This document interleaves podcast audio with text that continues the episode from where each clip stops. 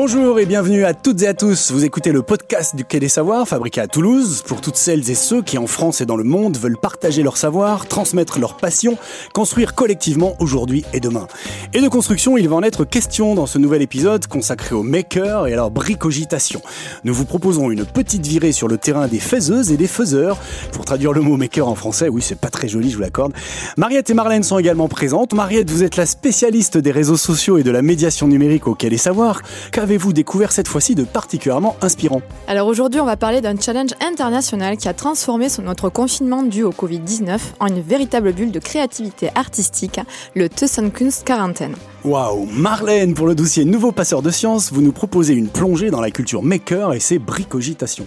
Et oui, faire, refaire, défaire, nous allons parler de Fab Lab et de philosophie maker, où le bricolage et la cogitation collective sont à l'honneur. Avec mes invités d'aujourd'hui, nous allons voir comment cette manière d'apprendre par le faire, F-A-I-R-E, permet au public de réaliser son potentiel créatif et d'apprendre les sciences autrement. Et on terminera par ma playlist spécial maker avec des références web et même un fanzine.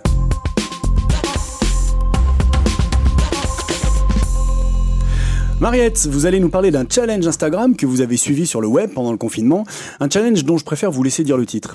Alors, le Kunst quarantaine. Je me suis beaucoup entraînée, hein. je ne suis même pas sûre que ce soit bon encore, mais bon. C'est un challenge donc international qui a été lancé sur Instagram par trois jeunes femmes originaires d'Amsterdam.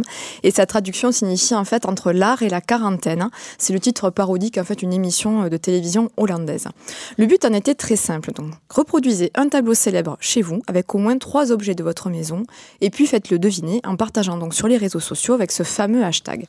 Comment ont-elles eu cette idée? Eh Bien tout simplement le 14 mars 2020, le confinement se profile hein, pour beaucoup de pays et afin de s'occuper, Anne-Lose euh, officier, jeune femme de 31 ans vivant à Amsterdam, lance cette idée à ses deux colocataires, Flore de Weger et Tessa Kerman. Encore une fois, désolée pour ma prononciation. Donc la première œuvre, euh, la première œuvre donc euh, recréée, c'est leur célébrissime compatriote, hein, la jeune fille à la perle donc de Vermeer, avec une gousse d'ail qui fait office du coup de perles, hein, parce qu'elles n'avaient pas de perles apparemment. Elles ont d'abord partagé du coup avec leurs amis sur WhatsApp donc cette photo, puis publié euh, sur son compte euh, donc Instagram personnel, avant que d'autres personnes en fait, ça, a fait boule de neige un peu, ne rejoignent le mm. mouvement.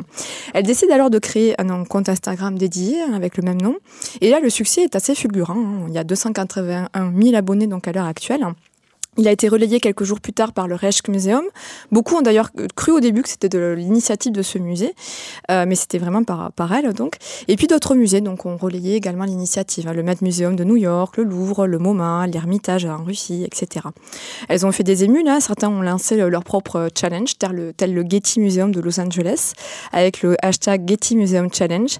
Mais lui euh, rajoutait un petit peu en fait à les trois objets du quotidien aussi, mais en s'appuyant sur la base en fait d'œuvres d'art numérisés qu'ils avaient, donc qui étaient téléchargeables euh, de leur collection en ligne. Des Russes aussi se sont lancés en créant un groupe Facebook de plus de 500 000 membres. Euh, un peu plus près de nous, il y a le couvent des Jacobins de Toulouse hein, qui a lancé son jeu des œuvres cloîtrées, qui jouait sur l'analogie donc entre son cloître et le confinement, mais surtout son histoire, puisque sachez-le, durant la Première Guerre mondiale, il a servi d'abri à des œuvres d'art du Louvre, hein, dont la Joconde. Mais oui. La Joconde a été à Toulouse une fois, c'est rigolo.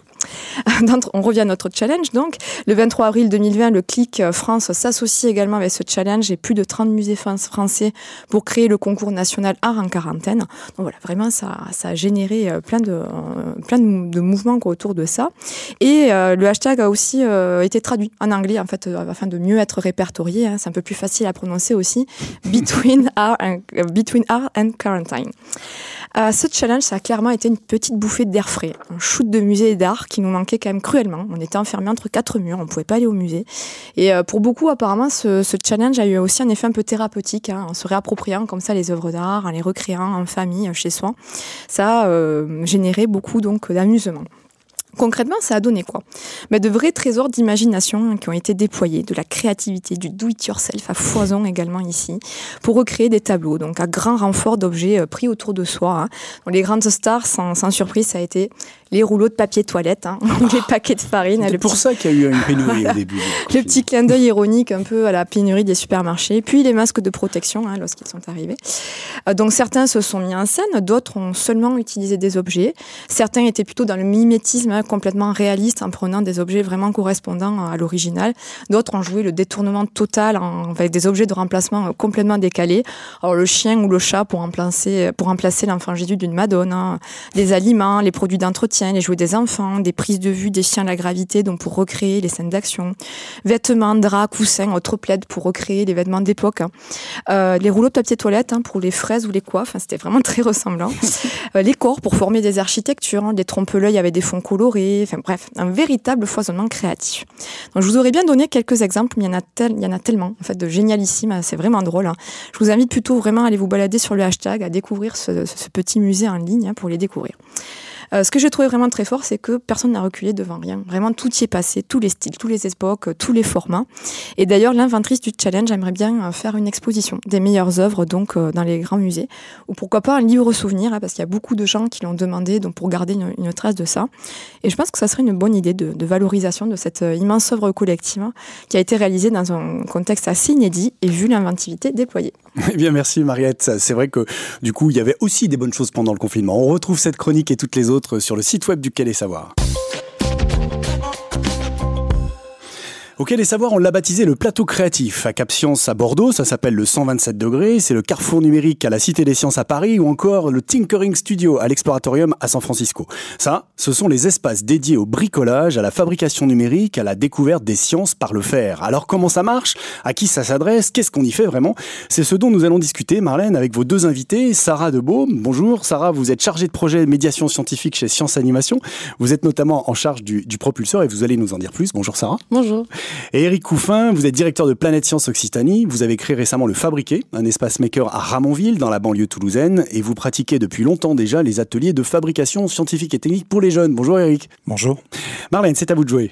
Cogiter, concevoir, se tromper, recogiter, bidouiller, fabriquer, Sarah, Eric, ça vous connaît. Et dans les ateliers scientifiques que vous proposez à vos publics, vous mettez tous les deux un point d'honneur à les encourager à user d'inventivité et d'innovation. Eric, parlons un peu du Fabriquet, le Fab Lab de Planète Science Occitanie à Ramonville. Euh, qu'est-ce que c'est? Qu'est-ce qu'on y retrouve? Euh, Qu'est-ce que vous y proposez?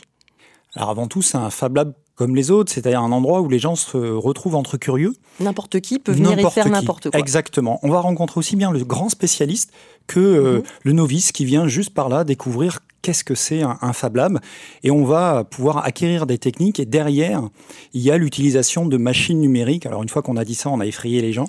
Quel type de machines Alors des machines, ça peut être des, fameuses imprimantes 3D où on peut euh, réaliser des, tonnes d'objets, tout ce qui sort de notre imagination.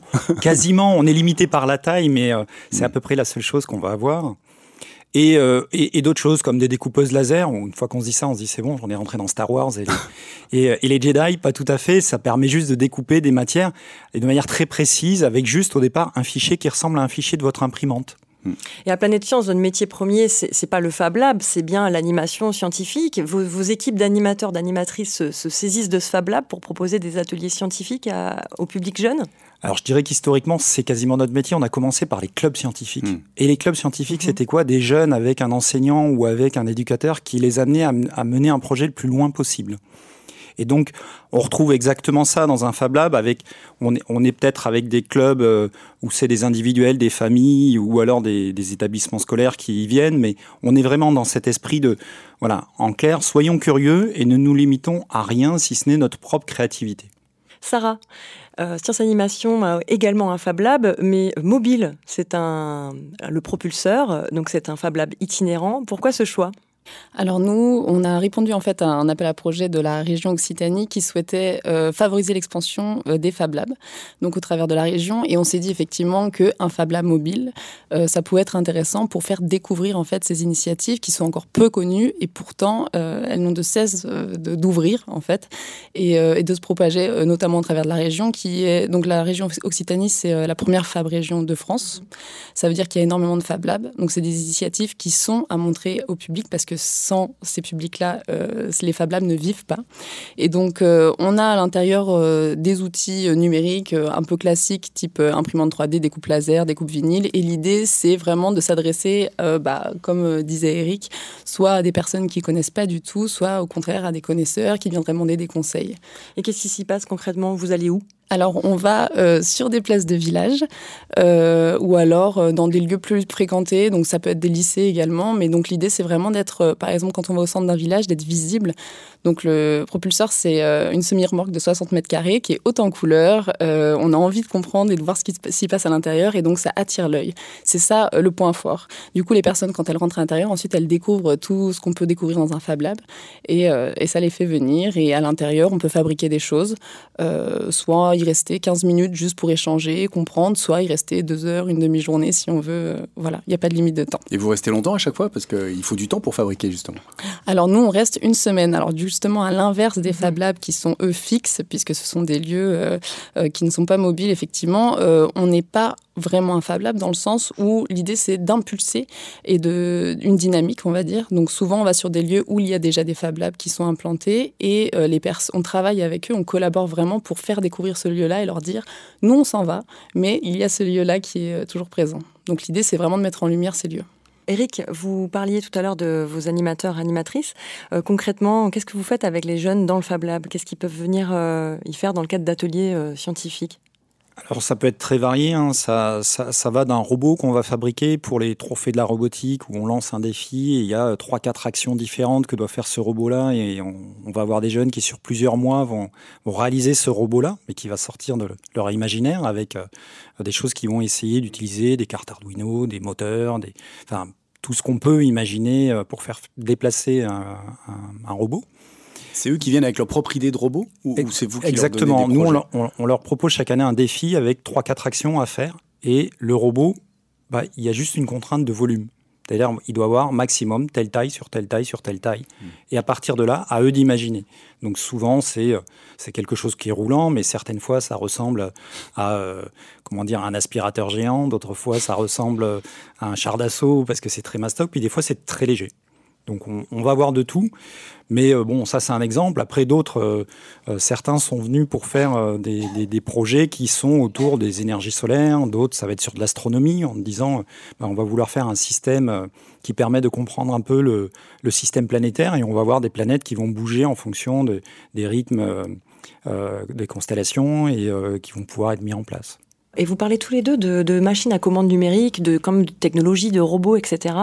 Est-ce que vous faites un peu de low-tech aussi, du bricolage tout simple alors, euh, on ne fait pas forcément du low-tech parce que l'idée justement, c'est aussi, euh, enfin pour, pour nous en tout cas, c'est d'aller dans les campagnes où il y a parfois une fracture numérique, donc justement, c'est un peu de redorer ce, numérique.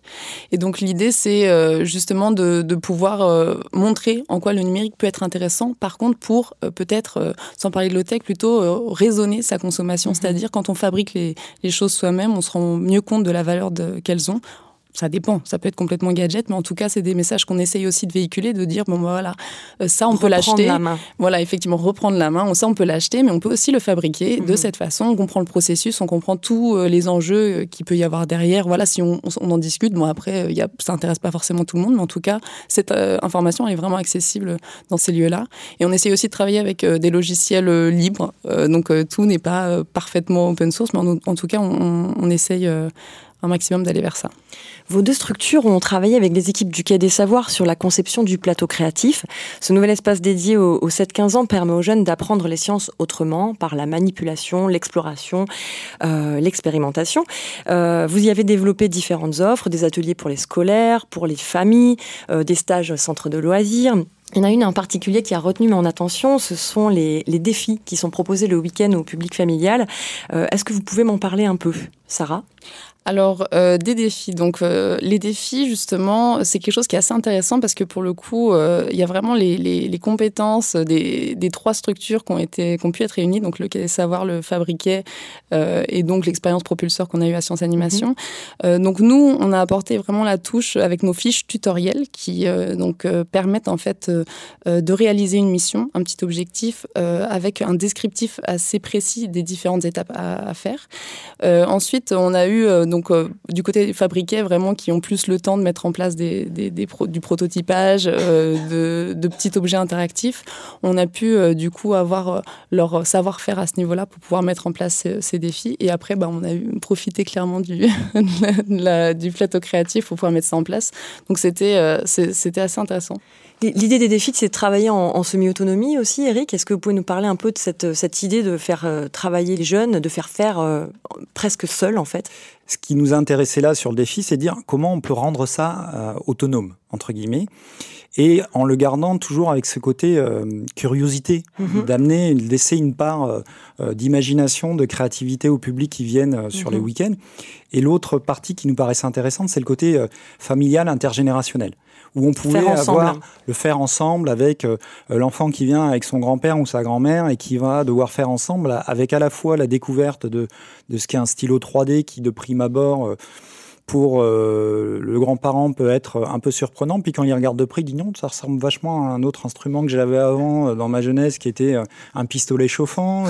voilà, donc ils échangent, ils partagent et, et, ils vont avoir cette partie-là qui va être intéressante en ayant un format assez court avec le matériel sur place. Mais après, voilà, à eux de faire. Mais concrètement, alors comment est-ce qu'on fait pour inciter les publics finalement à faire en autonomie? Comment on fait? Eh bien, on, ne les aide pas. ils ont ces tutos, ils ont, ces tutos, ils ont ces, tutos à disposition. quelle est votre plus-value? Qu'est-ce que vous vous apportez justement pour les accompagner dans cette Alors déjà, je pense que c'est vraiment leur faire confiance. C'est-à-dire, euh, bon, nous, on est, bon là, en l'occurrence sous la tutelle d'une institution, donc ça veut dire, on vous dit que c'est possible, ça a été testé, allez-y. Donc c'est la règle du jeu en fait. Les personnes, elles rentrent. Alors dans le propulseur, nous, ce qu'on faisait, c'est entre guillemets, c'était un peu encore plus cruel dans le sens où euh, c'était si vous voulez un objet, euh, ben, il faut le faire vous-même. Débrouillez-vous. Débrouillez-vous. Donc, euh, alors, on les a pas laissés tout seuls, évidemment. On leur dit on est là s'il y, y, a besoin. Et en fait, euh, c'est génial parce que du coup, on les pousse et en fait, ils, bah, déjà, ils conçoivent quelque chose à leur image. et aussi, quand ils ont besoin d'aide, ils vont nous solliciter, mais ils vont quand même essayer de faire vraiment au maximum tout seuls. Et puis, comme ils sont souvent plusieurs, ils vont demander, ils vont essayer à plusieurs de coopérer pour, pour aboutir à cet objet-là. Donc, ça, c'est vraiment intéressant. On l'a observé. Alors, parce qu'il y avait des flux tendus des fois dans le propulseur qui étaient complexes et on s'est dit bon comment on peut faire? Donc c'est là de là qu'est née vraiment la fiche tutoriel.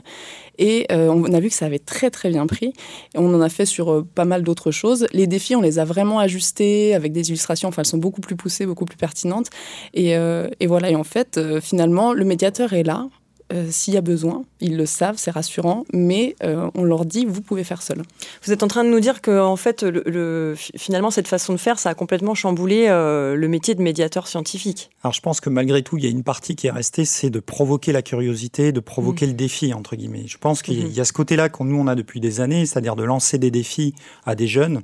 Donc là, c'est entre l'occurrence aux familles, de leur dire ben voilà, on vous demande de faire ça avec les éléments que vous avez là. À vous d'expérimenter, de tester on est en, backup, entre guillemets. Le fait d'avoir un médiateur, c'est rassurant, c'est un peu le filet, entre guillemets, quand on est euh, mm. au cirque, de se dire, OK, je vais faire du trapèze, si je tombe, c'est pas grave, il y a le filet. Mm-hmm. C'est le même principe, de se dire, allez-y, lâchez-vous. Soyez, allez loin, n'hésitez pas. De toute façon, il y a un médiateur qui va être là et qui va pouvoir vous ramener euh, et vous expliquer à la fin, parce que l'idée c'est de d'expérimenter, mais à la fin d'avoir aussi la compréhension. Et là, le médiateur, il va arriver avec sa plus-value d'explication du phénomène scientifique qui peut être associé, de l'explication technique, mais aussi de la, faisabilité. Une fois qu'on a fait le défi au, au, Quai des Savoirs, on se dit bon, très bien, c'est ok, mais chez moi, c'est plus possible. Et là, c'est de leur dire, bah si, en réalité, l'avantage de ce plateau, c'est de vous montrer que c'est possible également chez vous. Là, c'est, comme disait euh, Sarah tout à l'heure, euh, quand le propulseur va quelque part, il provoque l'envie, le désir. Là, c'est la même chose sur le quai des Savoirs. Les gens viennent au quai, vont démarrer ces petits défis-là et peut-être on va lancer de la curiosité et de l'envie de faire chez eux. Et Sarah parlait de coopération tout à l'heure, euh, et, je rebondis sur Eric qui parlait d'intergénérationnalité. pardon. Qu'est-ce que vous observez là? La coopération, c'est entre jeunes, c'est entre grands-parents et enfants? Est-ce que les adultes sont plutôt en retrait? Est-ce qu'ils font vraiment ensemble? Alors, euh, les, ce qu'on a pu voir, c'est qu'il y a différents cas de figure. Donc, euh, euh, des fois, on va avoir vraiment le, parent qui a envie de laisser faire le petit euh, pour qu'il soit valorisé. Donc, vraiment, il reste à côté. là, il a vraiment la posture comme nous, on aurait du, médiateur, c'est-à-dire il, il essaye de regarder comment il fait, il vient en aide si besoin. Sinon, on va avoir l'inverse, où c'est vraiment le parent qui fait, et puis sous l'œil curieux et avisé, mais incertain du, de l'enfant. Ça, ça arrive aussi, surtout quand ils sont plus petits. Euh, et du coup, l'enfant vient participer plus ponctuellement. Ou alors, vraiment, il y a une coopération où, euh, parce qu'on sent euh, clairement que des fois, l'adulte est autant démuni, entre guillemets, dès le début. Donc, il y a vraiment une coopération pour essayer de comprendre. Mais, ça fonctionne très bien. Parce que, bon, comme n'importe qui, je pense que quand on se retrouve avec quelque chose devant les mains, on ne sait pas s'en servir. Enfin, c'est même le plus grand érudit, ça lui arrivera, quoi. Donc, il n'y a, pas de, a pas de problème à ce niveau-là. Et pour être plus précis sur les contenus, parce que là, on parle de, de, stylo 3D, d'imprimante 3D, de, manip, de bricolage, etc. Euh, qu'est-ce qu'il y a comme contenu derrière? Qu'est-ce que les enfants, qu'est-ce que les ados apprennent dans cet espace? Bah, Entre autres, il y a un des défis qu'on a utilisé en, étant un peu sur l'esprit des, des, escape games, c'est-à-dire le côté, il y a un code à déchiffrer en utilisant des lasers et des petits miroirs pour déplacer ces lasers, pour arriver à activer des capteurs qui vont afficher une partie du code. Et là, ne serait-ce que cette partie-là, on est dans le jeu euh, que tout le monde connaît. Euh, c'est des choses sur lesquelles euh, on arrive à accrocher des jeux. Ça, ressemble un peu aux jeux de famille qu'on peut avoir à, la maison. Et derrière, après, vont arriver les questions techniques de comment c'est fait, qu'est-ce qu'il y a derrière.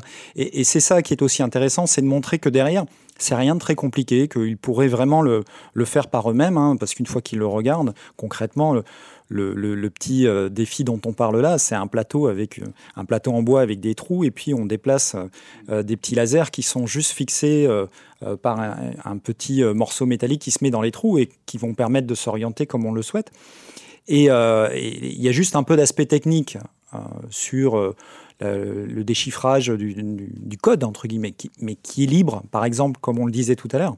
C'est des choses qu'on peut avoir sur Internet par la, communauté des makers, même parce que nous, on met en place sur cette collaboration, et qui permet vraiment de faire que, voilà, on a des choses assez simples, euh, comme on le disait, un plateau en bois troué avec des, petits miroirs qui se déplacent et un laser. On a euh, aussi euh, d'autres choses qui vont être sur... On a la gribouille par exemple. donc euh, la gribouille, euh, c'est, on appelle ça en anglais la scribbling machine. Donc c'est un petit robot euh, qui est fait avec des boîtes de camembert ou de yaourt. voilà, on accroche des stylos, des feutres dessus, et en fait, par un système de contrepoids et de petits moteurs qui tournent, ça va pouvoir générer des dessins ou des ronds, des cercles différents. Donc ça, c'est des, petits robots, on va dire entre guillemets robots parce qu'il n'y a pas vraiment de capteur, mais il y a un petit moteur en tout cas qui permet de faire bouger cette créature. ensuite, bah, on a du coup le, le labyrinthe laser. Après, on a aussi, euh, euh, donc comme on accueille des petits quand même au plateau créatif, c'était intéressant pour nous de tester. 7 ans, les plus petits. Ouais, de tester, tester aussi tout ce qui était dextérité. Voilà, donc mhm. on, a un défi qui teste l'assemblage, tout simplement, avec des petites vis, des écrous, euh, voilà, suivre un plan. voilà, donc ça, c'est le B à bas, on va dire, du, bricoleur. En fait, les apprentissages peuvent se faire selon différents points d'entrée. Il y a la question de la motricité, on va apprendre à utiliser des outils, des machines, etc. On apprend aussi des, des, des concepts scientifiques. Est-ce qu'on peut, aborder tous les concepts, toutes les sciences finalement dans un espace comme ça, maker? Est-ce qu'on peut faire est-ce qu'on peut apprendre de la biologie en faisant de la bricogitation? Oui, euh, oui, c'est vraiment, on peut. En fait, euh, au tout début, nous, par exemple, dans le propulseur, on avait une thématique et on devait, euh, donc par exemple, on a eu la thématique objet volant, on a eu la thématique énergie renouvelable, euh, et à chaque fois, on devait orchestrer euh, des ateliers autour de ces thématiques-là. Donc, et en fait, c'était possible. Donc après, ça peut être créer des maquettes, ça peut être pour expliquer un processus, par exemple, ou ça peut être faire peut-être un mini prototype. Enfin, voilà, ça peut être simplement faire une gravure de quelque mm. chose qui illustre un schéma. Enfin, en fait, c'est hyper, hyper large. Tout est possible. Donc, c'est, moi, je trouve, d'un point de vue pédagogique, vraiment que le champ des possibles est très large. Ah, oui, on pourrait même imaginer de l'expérience euh, sociologique hein, sur lequel on ferait un, débat avec des questions en fonction des, de sujets euh, qui amèneraient euh, à une étude sociologique qui pourrait se mettre en place sur place parce que le, plateau le permet. Il permet mhm. d'avoir mhm. une espèce de petit auditorium interne qui permettrait de, de mettre ça en place.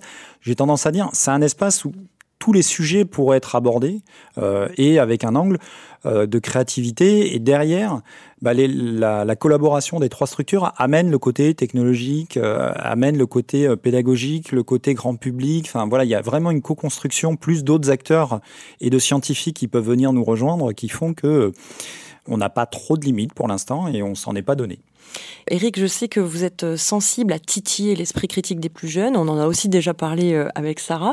Euh, comment on peut faire ça, travailler l'esprit critique dans un espace maker? Alors là, j'ai tendance à dire, l'avantage avec les plus jeunes, c'est qu'ils sont naturellement curieux et débridés. Donc souvent, d'ailleurs, on l'entend à l'école, les, parents nous les amènent en disant, il a plein de questions, je ne sais pas y répondre. Et la première chose qu'on va lui répondre, c'est de dire, bah écoute, je sais pas, mais on peut essayer de voir ensemble. Et donc, du coup, on n'est plus dans l'adulte qui doit diffuser du savoir, mais voir comment on construit notre savoir avec lui. Et là, du coup, la curiosité, elle devient assez naturelle parce qu'on va partir d'une question, on va rebondir, on va aller essayer de la, de la chercher. On est vraiment sur cette approche-là. Utiliser la, la, la, curiosité naturelle de ces enfants-là, parce qu'elle mhm. y est. Hein, il suffit juste de, de sortir un objet, euh, de poser une question. Euh, enfin, on le voit, ne serait-ce que euh, si on regarde la Lune, dire bah, pourquoi la Lune Est-ce qu'elle est dans le ciel ou est-ce qu'elle est plus loin Pour un gamin, il n'y a, a, aucun sens. De, nous, adultes, on se dit voilà, elle existe, elle est, c'est un satellite de la Terre, c'est naturel, machin pour eux, c'est quelque chose de, c'est un objet, c'est une image, on ne sait pas. Donc tout est, tout est possible. Et donc l'avantage de ce plateau créatif, c'est que pour la susciter, il suffit souvent d'un seul petit objet ou d'une question. Ça se limite à ça. Je terminerai donc sur ces mots que vous avez évoqués tous les deux. Tout est possible pour tout le monde. Merci à vous deux. Merci. Merci. Pour les curieux et les curieuses, les défis du plateau créatif, c'est donc les samedis et dimanches après-midi au Quai des Savoirs. Vous trouverez toutes les informations sur la programmation complète du plateau créatif sur notre site. Et pour en savoir plus sur le fabriquet et le propulseur, rendez-vous sur les sites web de Planète Science Occitanie et Science Animation. Merci Marlène. Et je rappelle aussi notre précédent podcast sur la culture maker, créativité et apprentissage. C'était le numéro 5 à retrouver sur l'appli mobile du podcast du Quai.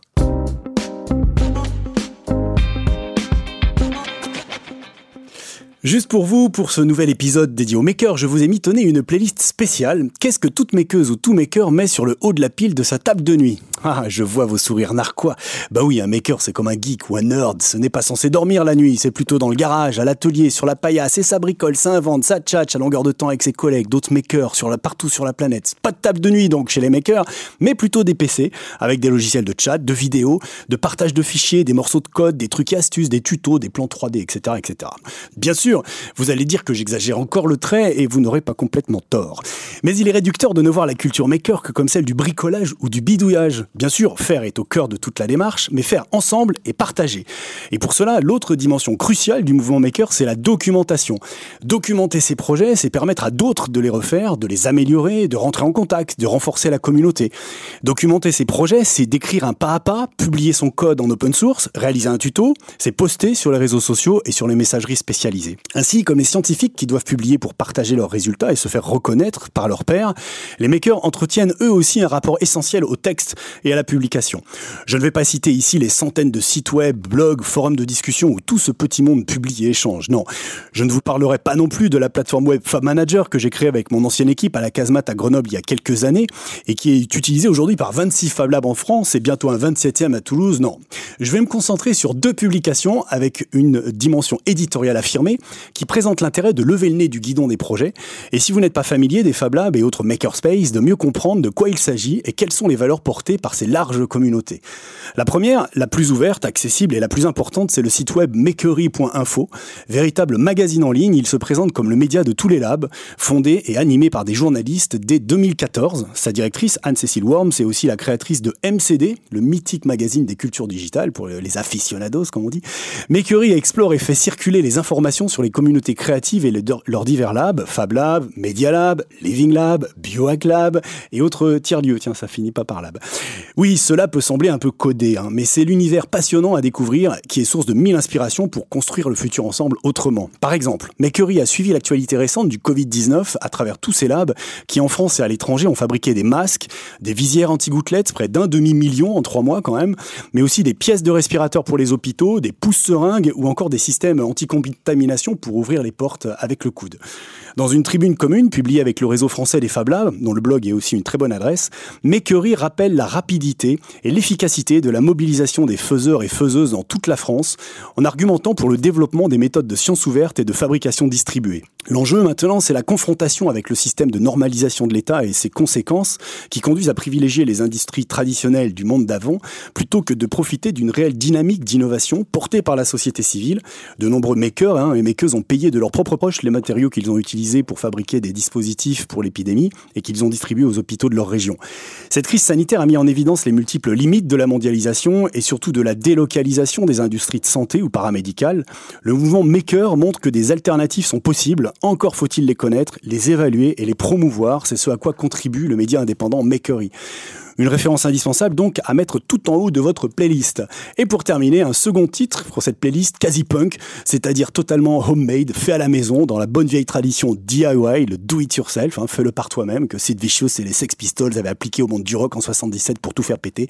Je voulais vous parler quelques minutes du Makerzine, un vrai fanzine comme à l'époque, hein, en noir et blanc, initié par Antoine Ruiz Corletti du Rambo du Cactus avec Marie Daubert, conçu et réalisé par un réseau d'amateurs et d'amatrices, toutes et tous makers à Toulouse, Paris ou encore Ouagadougou ou Montréal, puisque les auteurs appartiennent au réseau français des Fab Labs, au réseau francophone des Fab Labs d'Afrique de l'Ouest ou encore à la coopérative des Fab Labs du Québec.